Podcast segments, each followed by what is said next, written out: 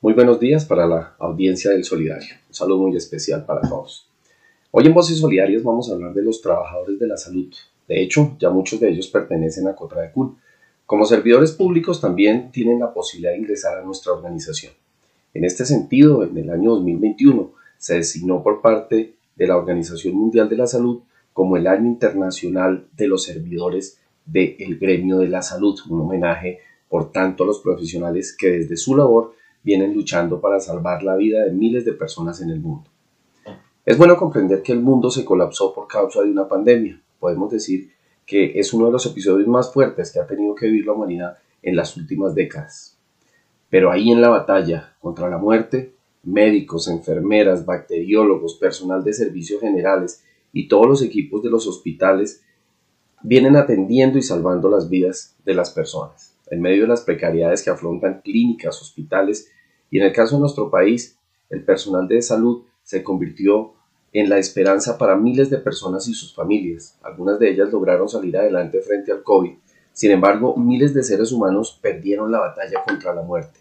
No lograron sobrellevar este virus, que es muy complejo y que terminó siendo letal para miles y miles de personas en el mundo. Recreamos nuestras voces solidarias el día de hoy con María Ocaña Ceseña, médica del Hospital Ramón y Caja de Madrid. La doctora Ocaña compone y canta esta bella versión para recordar y valorar a nuestros profesionales y servidores de la salud como antesala a este año 2021 consagrado como el año mundial de la salud y el personal que obviamente trabaja en este sector tan importante. Cuando no tengas ni mascarilla, vivas por y para los demás. Cuando sientas miedo por pacientes, cuando cueste mantenerse en pie, cuando se revelen tus recuerdos, grítate con fuerza, héroe resistiréis, erguidos frente al virus, soportaréis las guardias con apoyo y corazón, y aunque ahora mismo los momentos sean duros, sois la esperanza de la gente, juntos vamos a vencer, resistiréis para seguir curando, soportaréis los golpes y jamás os rendiréis mientras personas en sus casas os aplauden.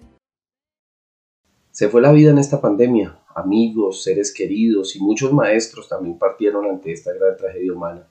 Fueron víctimas del COVID. Y si bien hay dolor en el recuerdo, angustia por los encierros, hubo también mucho miedo al contagio. Lo cierto es que ya estamos saliendo a flote, motivo que nos obliga a seguirnos cuidando y a no desfallecer en el autocuidado y la protección por la vida. Pero también queda reflejada una radiografía bien particular en el caso colombiano, la precariedad de los centros hospitalarios, las formas de contratación, el pago irrisorio para muchos médicos y auxiliares que incluso durante muchos meses no se les ha pagado. La pandemia dejó ver también que el sector de la salud pagó los platos rotos, del abandono del gobierno, de la privatización que convirtió a la vida en un negocio y la tercerización que contrata de estajo a los servidores de este sector de la salud del que estamos hablando el día de hoy. Este año se designó como el Año Mundial de la Salud y de ahí un homenaje al personal que presta este servicio, a estos héroes de bata blanca, de tapabocas que marcaron sus rostros, de tantas carreras en camillas para entubar a muchos pacientes a los que se les buscaba salvar la vida Además de un homenaje, los exhortamos a exigir sus condiciones laborales. Los profesionales de la salud deben organizarse en sindicatos, en filiales, que hagan respetar sus derechos, una batalla que se ha venido perdiendo precisamente cuando la privatización del sector de la salud marcó la pauta para mercantilizar la vida.